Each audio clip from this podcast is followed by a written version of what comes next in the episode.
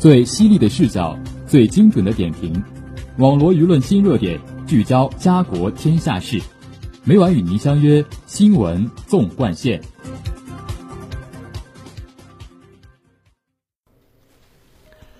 新闻每天发生，视角各有不同。欢迎收听今天的新闻纵贯线，与我一起聊新闻，说天下。我是今天的主播方胜男。今天由我为大家带来微博热点。下面就让我们聚焦今天的第一条资讯：糖宝宝是对唐氏综合症患儿的爱称。由于在智力、身体发育等方面相对迟缓，帮助糖宝宝尽快适应和融入日常生活的学龄前康复治疗显得尤为重要。今年三月二十一日是第十个世界唐氏综合症日，主题为连接，意在帮助更多的糖宝宝与其他儿童一样，在日常生活中快乐成长。近年来，随着婚龄年龄的逐渐推迟以及二孩政策的放开。我国多地高龄孕妇的比例增加，这增加了胎儿患唐氏综合症的风险。唐氏综合症是偶发疾病，常发生在正常父母后代，发病率约为七百分之一至八百分之一。目前尚无治疗方法。随着科技的进步，近年来无创 DNA 检测日益普及，其精准度高于唐氏筛选，为通过无创手段预防唐氏综合症患儿出生带来希望。不过，无创 DNA 检测仍只是筛查方法。对高风险人群来说，不能完全替代羊水穿刺或绒毛穿刺等，或绒毛穿刺等有创的产前诊断手段。每个糖宝宝都是一颗糖宝，有时一份来自他们的心意就能抵挡整个世道的寒风。希望他们在成长的道路上感悟生活，享受生活的美好。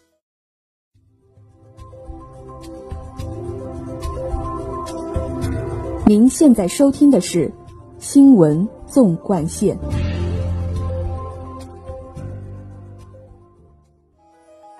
下面让我们聚焦今天的第二则资讯。二零二一年三月二十一日是第二十一个世界睡眠日。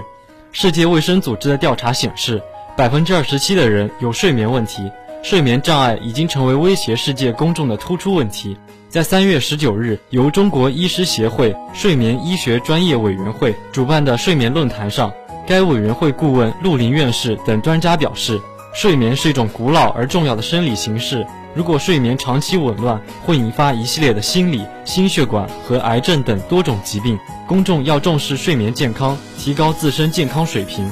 在论坛上，中国医师协会睡眠医学专业委员会主任委员叶金英教授介绍，睡眠障碍已成为全球第二常见的精神障碍，每三人中就有一人存在睡眠问题。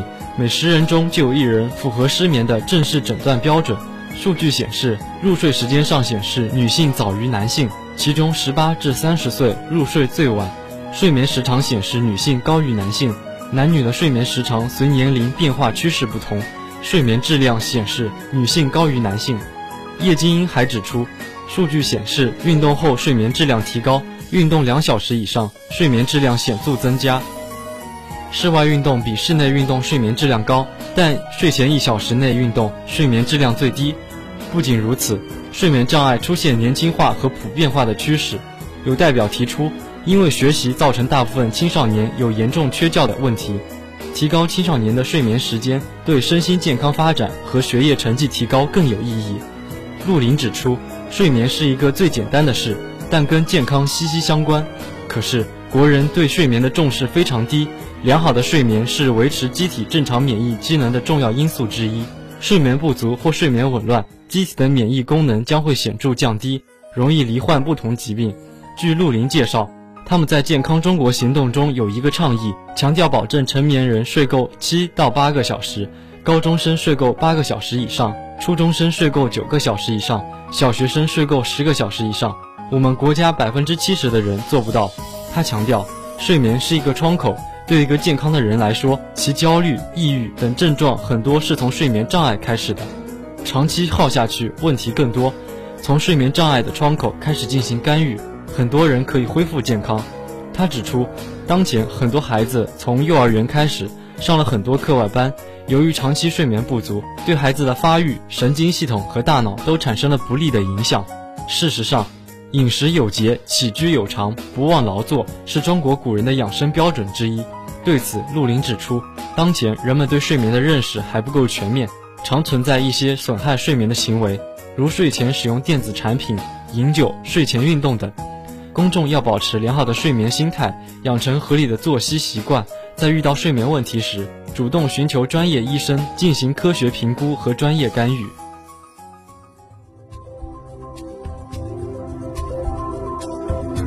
您现在收听的是《新闻纵贯线》。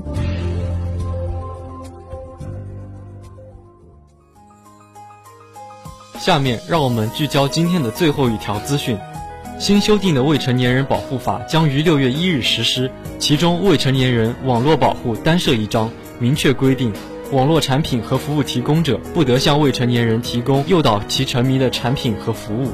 读者和专家建议，强化监管，督促互联网企业主动履行内容管理的主要责任，提供优质内容，对青少年模式的后台数据推送内容进行常态化运营。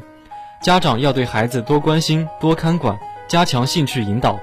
中国互联网络信息中心日前发布第四十七次中国互联网络发展状况统计报告。报告显示，截至二零二零年十二月，我国网民人数已达九点八九亿。十至十九岁网民占比达百分之十三点五，学生占比达百分之二十一。其中，处于学龄的青少年群体已经成为网民中比较庞大的群体之一。互联网是青少年群体获取信息、认识世界的重要途径，但互联网上的内容良莠不齐，很容易对心智尚未健全且自控能力较弱的青少年群体造成伤害。许多听众反映了当下青少年上网过程中出现的各种问题。呼吁相关方面形成治理合力，共同为青少年打造积极健康的上网环境。为防止青少年沉迷于网络，有关部门要求，网络游戏必须推出青少年模式，在使用时段、时长、功能、浏览内容等方面对青少年的上网行为进行限制和规范。但是，有些网络游戏的青少年模式存在不少漏洞，实名制等规定也形同虚设。除了青少年模式，相关部门还明确要求网络游戏必须实名注册，以达到甄别用户年龄的目的。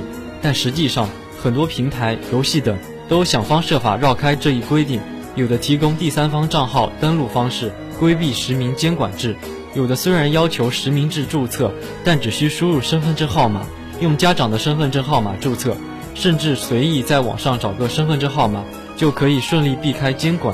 近年来，直播逐渐成为互联网行业的风口，吸引了大量网民观看，其中不乏青少年群体。但有些网络平台缺乏内容把控监管，为带有软色情、暴力等性质的直播大开方便之门，平台赚得盆满钵满，青少年群体却深受其害。网络游戏、网络直播、网络音视频、网络社交等网络服务提供者。应当针对未成年人使用其服务，设置相应的时间管理、权限管理、消费管理等功能。湖北武汉市读者李抗认为，很多家长或是客观上对互联网缺乏了解，不够适应，或者主观上没有引起足够重视，没能发挥监护人的应尽义务，承担起责任。家长要对孩子多一些关心，多一些看管，多一些兴趣引导。出现问题后，不能一味归咎游戏、直播平台。此外，学校也应该主动发挥作用，在相关课程中注重网络素质教育，帮助青少年正确理解并使用互联网。节目的最后，让我们来关注一下明后两天的天气情况。明天是三月二十五日，星期四，晴，七到二十一摄氏度；后天是三月二十六日，星期五，多云，十七到二十二摄氏度。网罗新闻热点，评述潮流事件。以上是今天新闻纵贯线的全部内容，感谢您的收听，也欢迎您继续收听本台其他时段的节目，再见。